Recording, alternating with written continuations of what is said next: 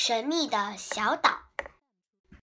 大海像位幽默智慧的老人，总爱抛出一个个谜语，引逗人们去揣摩、探究。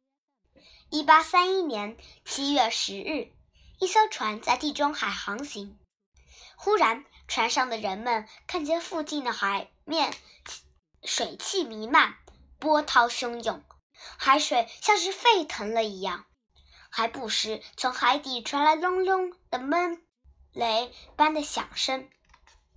不一会儿，一股烟柱冲天升起，随即扩散成一个蘑菇状的气云，情景十分壮观。入夜，大片海域更是光辉闪耀，瑰丽夺目。这里到底发生了什么事，着实令人费解。一周以后。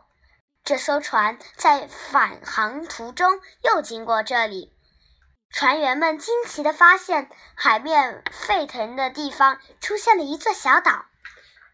又过了一周，地质学家霍夫曼赶来考察，小岛已经高出海面二十米了。不不到一个月，小岛竟然长到海拔六十米，周长近两公里。后来，这个岛被命为格雷海姆岛。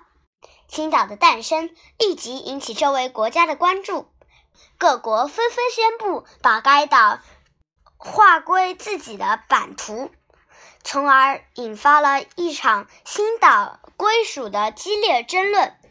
就在外交家们争论不休的时候，大自然却开了一个天大的玩笑，新岛不翼而飞了。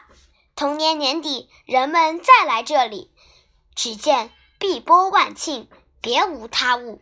据说，一九五零年，小岛又在海面上露了一次面，随之又消失的无影无踪了。这个忽现忽隐的小岛真是太神秘了。后来，人们终于发现了其中的奥秘，原来这是海底火山在作怪。海底火山众多，一旦火山爆发，喷出的熔岩就在海底不断堆积，形成水下山。水下山高出海面，便形成了岛，称为火山岛。堆积物要是坍塌，低于海平面，火山岛就消失了。